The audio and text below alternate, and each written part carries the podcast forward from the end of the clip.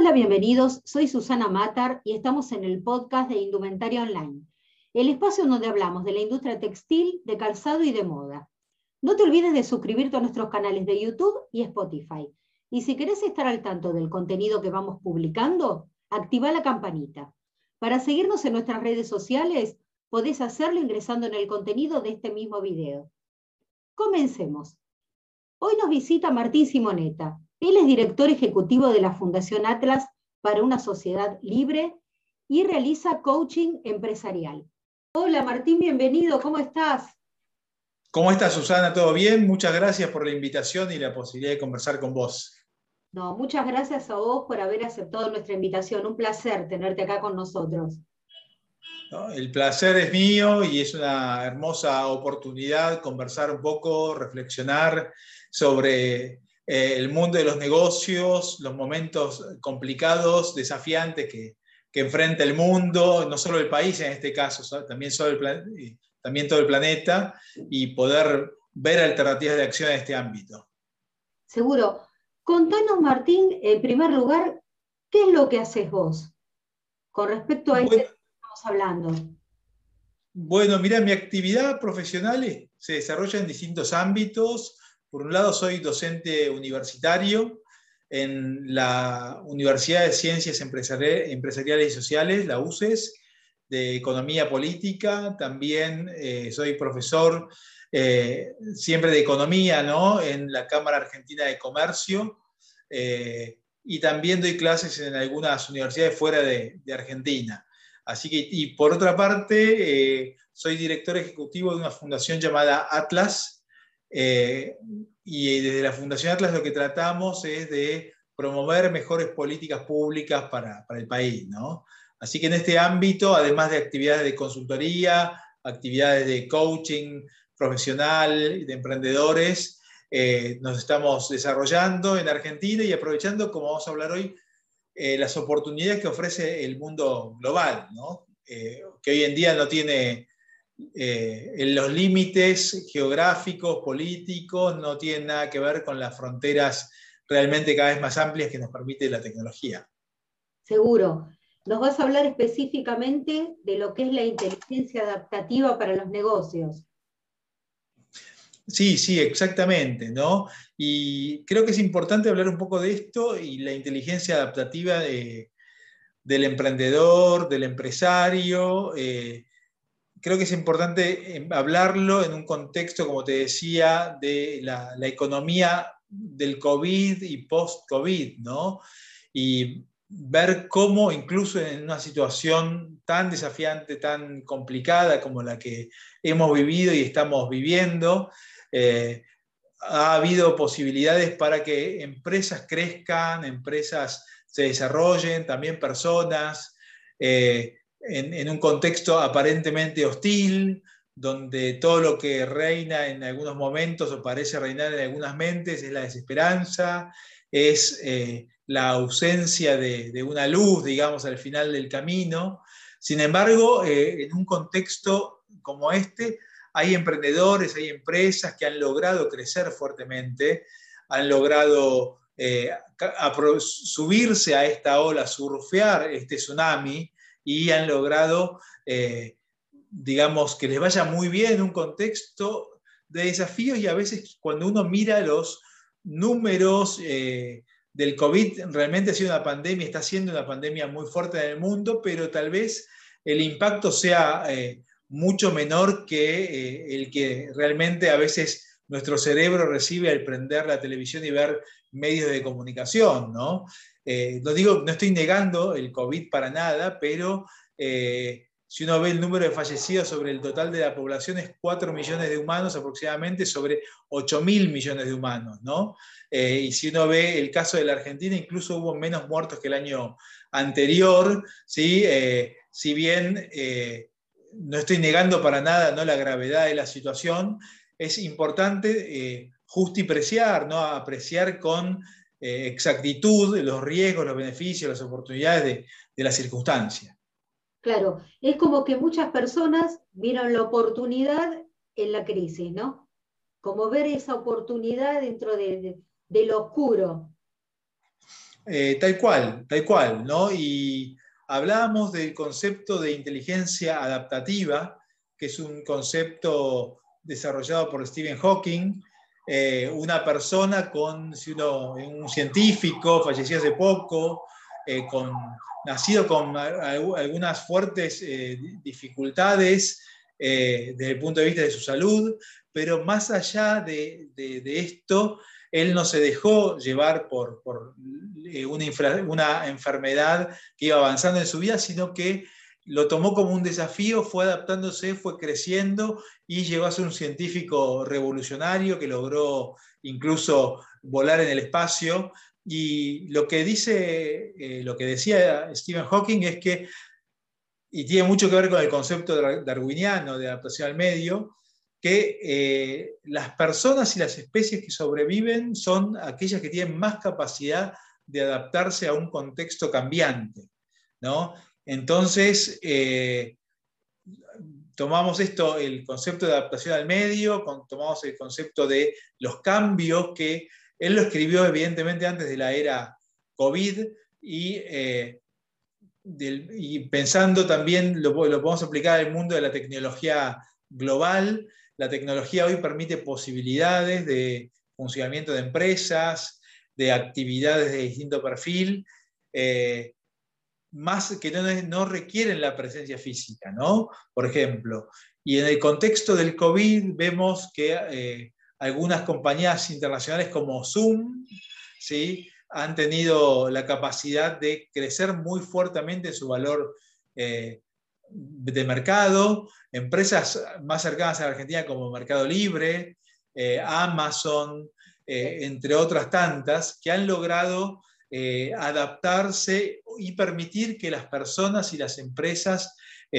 nos adaptemos para seguir funcionando y crecer en el, en el marco terriblemente complejo que nos planteó eh, la pandemia, ¿no? Pero se me ocurren también otras empresas que crecieron, por ejemplo, bueno, Zoom, ni hablar, eh, Netflix, ¿sí? Por ejemplo, eh, que permitió que las personas que al no poder ir al cine tuvieran algún tipo de actividad recreativa en la casa, ¿no? Entonces vemos cómo, y ahí vamos a un concepto darwiniano, que Charles Darwin decía cuando él habló del origen de las especies, que las especies, especies que sobrevivían no eran aquellas las más fuertes, ni las más altas, ni las más rápidas, ni las más lindas, sino aquellas que eh, hubieran tenido capacidad de adaptarse a los contextos cambiantes. O sea que vemos una vinculación entre el concepto de Stephen Hawking y el concepto darwiniano. ¿no? Charles Darwin cuando eh, en la primera mitad del siglo XIX recorría la costa patagónica argentina y chilena en un barco, iba, bajaba y tomaba muestras, miraba animalitos y veía bastantes, eh, que, los animalitos eran bastante parecidos entre sí, pero había pequeñas diferencias adaptativas que iban desarrollando de acuerdo al contexto. ¿no? Entonces, a partir de ahí empezó a decir che, me parece que lo de Adán y Eva era una metáfora en realidad, pero las especies evolucionaron eh, y fueron variando y se fueron adaptando al medio, ¿no? Y ahí salió la teoría de la supervivencia del más apto, ¿no? El más apto, repito, no el más fuerte, no el más alto, no el más rápido, sino el más apto para adaptarse al cambio, ¿no? Y esto tiene mucha vinculación con lo que estamos viviendo. Sí, sí, sí. Eh, Martín, ¿es lo mismo la resiliencia que la inteligencia adaptativa o no? Porque se puede llegar a decir, ¿no? Tiene muchos puntos en común, ¿no? Eh, la resiliencia y la inteligencia adaptativa, ¿no? Eh, ¿qué, es la resiliencia? desde el punto de vista, la psicología tomó un concepto que originalmente tiene que ver con la, con la física, con la adaptación de algunas materias a los distintos cambios de temperatura. ¿no? Y la resiliencia psicológicamente es el crecimiento a partir de situaciones altamente estresantes, ¿sí? Eh, como la que estamos hablando ahora, ¿no? O yendo al periodo pre-pandemia, también la globalización nos pone a competir con personas y empresas de todo el planeta. Nos abre el planeta para que podamos vender nuestros productos y nuestros servicios eh, a lo largo de, de toda la orbe, pero también hace que, los, que el mundo pueda entrar a nuestro mercado. Entonces, eh, esto puede generar altos niveles de estrés, nos puede eh, poner en una situación también de presión, de caídas, eh, de crecimiento tras la caída, ¿no? que los argentinos tenemos una historia bastante, bastante rica en caídas y recuperaciones, por lo menos los que quedamos y sobrevivimos. Eh, no hace falta mencionar las distintas crisis económicas que tuvimos en las últimas décadas. Y vamos a ver que somos un país resiliente, el empresario argentino es resiliente, crece, se adapta, eh, es maleable, cambia de forma, adapta sus negocios. O sea que lo que al mundo sorprendió eh, eh, el COVID, a la Argentina nos sorprendió, pero ya tenemos esa gimnasia de adaptación, de resiliencia, porque, digamos, en Argentina, con perdón de la expresión, cocodrilo que se duerme es cartera. Y sabemos que esto, justamente hablando de, en un ámbito textil tiene más vigencia todavía. Eh, las circunstancias van cambiando y eh, la empresa argentina es versátil, cambia, se adapta. Siete de cada diez empresas son empresas familiares en la Argentina. Eh, entonces, tenemos una cultura muy vinculada a la resiliencia, a la adaptación y creo que, como vos decías, hay mucho en común entre ambos conceptos. Sí, bueno, de hecho, muchas empresas textiles, de calzado, en pandemia, ya sabes, se pusieron a fabricar barbijos, como no veían la salida con el tema de la venta de indumentario de calzado, todos se abocaron a barbijos, camisolines, todos con lo mismo. Y bueno, pasaron el momento. Ahora ya arrancaron a producir en el tema de ellos, digamos, ¿no? Por suerte. Pero es como vos decís, sí, fueron maleables a la situación y bueno, hasta que todo se fue tranquilizando y ahí arrancar de nuevo. Me incluyo. Sí, tal cual, tal cual, tal cual. Y si recordemos lo que fue el año pasado, marzo, abril, mayo, todo cerrado, todos en nuestras casas, no, no, podíamos salir, había prohibiciones, no sabíamos cuándo iba a volver todo a la normalidad. Eh, pienso en los negocios de comidas, los restaurantes y demás, que se enfocaron en el takeaway, delivery, y todos los, el mundo y los argentinos en particular, eh, digamos, dedicados a sobrevivir sin hacer otra compra que no fuera lo básico, porque no sabíamos hasta cuándo íbamos a tener que sobrevivir con esa, ese dinero, por ejemplo. Eh, bueno, y el sector textil tuvo que adaptarse en alguna medida, algunos ámbitos del sector textil pudieron vender eh, a través de, de forma virtual, otros no tanto, eh, se dedicaron, como vos comentabas, a, vender, a producir y vender barbijos, eh, y los argentinos, los consumidores, tal vez queríamos y teníamos la plata, pero como no sabíamos hasta cuándo íbamos a volver a la normalidad, si íbamos a perder el empleo, si nuestro negocio iba a cerrar, decíamos, bueno, compro, compro alimento y nada más. Así que eh, este caso muestra claramente, el caso de los barbijos muestra claramente la flexibilidad, la, flexibilidad, la creatividad del sector eh, textil, indumentaria, calzado, eh, ante la situación de, la pandemia, ¿no? Porque, repito, podemos dejar de, renovar nuestro vestuario, podemos dejar de comprarnos calzado, especialmente si no salimos de casa. Eh, pero no podíamos dejar de comer, o sea que lo único que funcionaba era básicamente alimentos y supermercados, ¿no? y restaurantes, bares, cafés, casi cero. ¿no? Así que esto muestra, digamos, esta, esta versatilidad, esta adaptabilidad del sector para, eh, para sobrevivir y, digamos, y una vez más, la empresa familiar permitió también a través de acuerdos internos eh, aguantar hasta que reapareciera la luz en el horizonte. ¿no? Claro, bueno, yo te cuento mi caso particular. Cuando arranca la pandemia, yo me desesperé, a pesar de que estoy con el tema online, ¿no? Lo, nuestro es una guía de proveedores y es publicidad. Y dije, ¿a quién le vas a vender publicidad de la industria si la producción está frenada? Y una, persona con la que trabajo me dijo, no, Susan, tranquilízate, tiendas online. Dice, tiendas online, si todo el mundo tiene que vender online. Y yo tenía la solución ahí, no la veía, ¿viste? Y sí, después me di, me di cuenta que sí. Empezamos haciendo eso, ahora ya no. Pero bueno, ahí me pude encauzar. Pero, ¿viste? Es como vos decís, yo no me, no me adaptaba, me cerré y no veía la luz en el horizonte. Y me la hicieron ver. Y bueno, y ahí estoy. Sobreviví dentro de todo.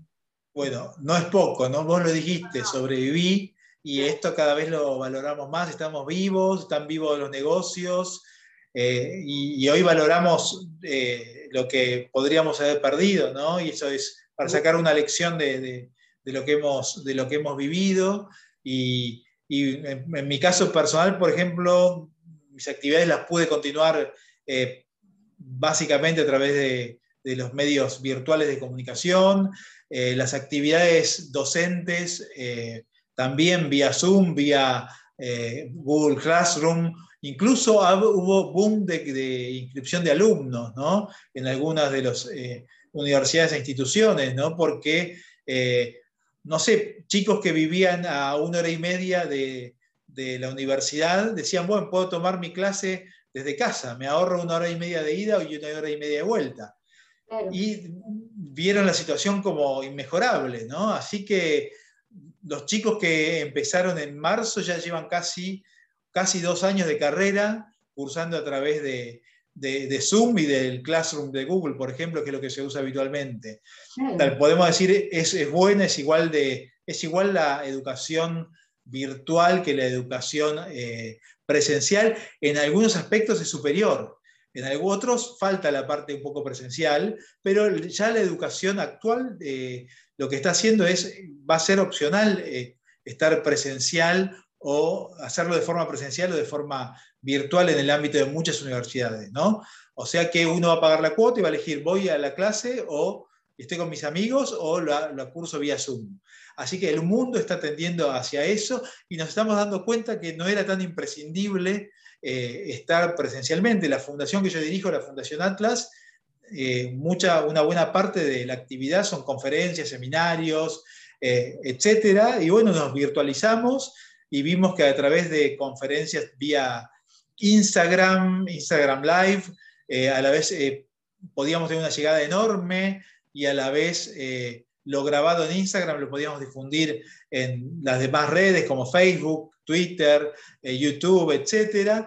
Y no sé, una, si teníamos una conferencia de 3.000 personas como nada, algunas de 25.000 y a lo largo de este año ya hemos llegado a más de un cuarto de millón de, de personas a través de las charlas, ¿no? O sea que eh, fue un estrés que a la vez nos hizo crecer en base a tecnologías que ya existían, porque no hubo una gran innovación en materia de tecnología de comunicación, ya estaba la tecnología, pero eh, la presión nos hizo saltar el vacío, salir de nuestra zona de confort y ver que había agua una vez que saltamos, ¿no? Y estamos viviendo ese momento tan particular seguro, sin ir más lejos, vos y yo no estaríamos teniendo esta charla ahora, eh, porque surgió esto de hacer el ciclo de podcast en el medio, como otra oportunidad, como decir, bueno, es otro medio como para promover lo que hacemos desde Indumentaria Online y brindarle, eh, digamos, contenido de interés para la industria, ¿no? Para el rubro. Surgió de esa forma y no hace tanto, hace un par de meses nada más. Y esto ya lo teníamos y no lo veíamos. Yo no lo veía. Eh, claramente, ya estaba inventado y todos seguíamos eh, con las actividades eh, físicas, conferencias físicas y demás, que son muy buenas, ¿no? creo que no hay que descartarlas, pero van a coexistir de ahora en adelante con las actividades virtuales. ¿no? y, por ejemplo, desde la Fundación tenemos, y, de distintas instituciones, tenemos actividades con gente de todo el mundo. ¿sí?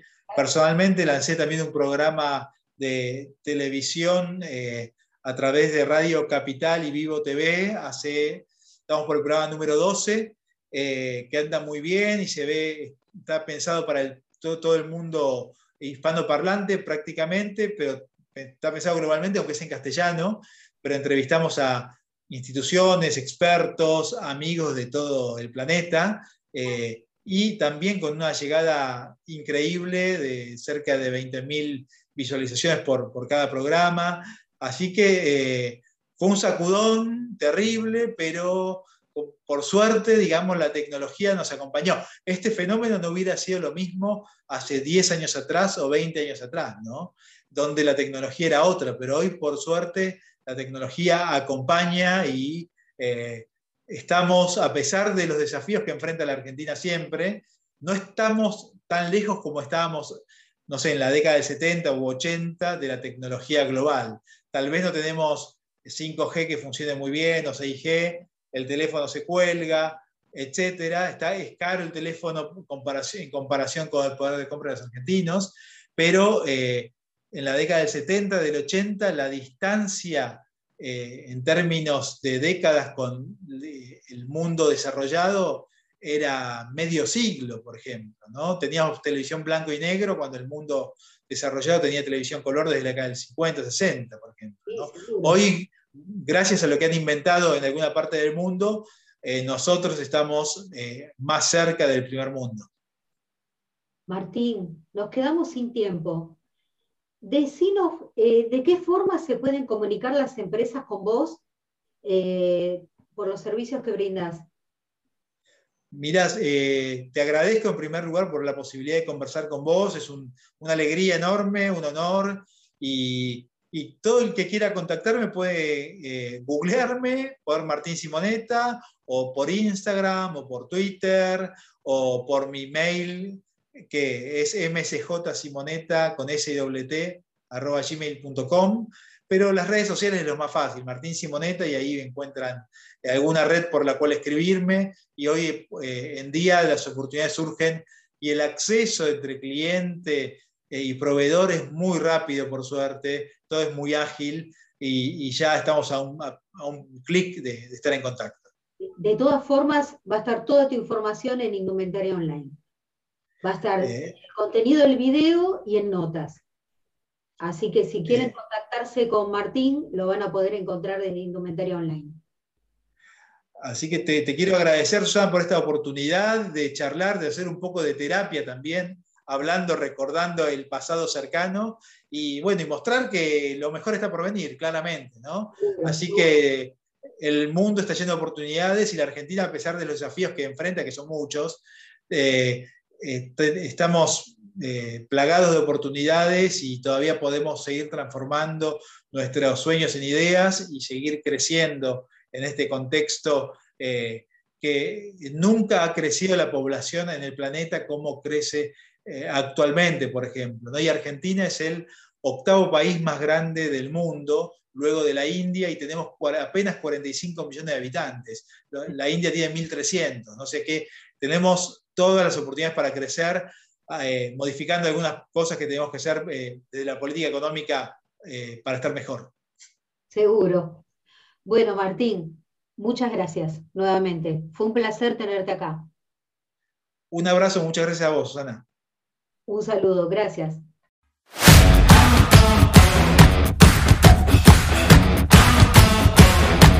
Audio Jungle.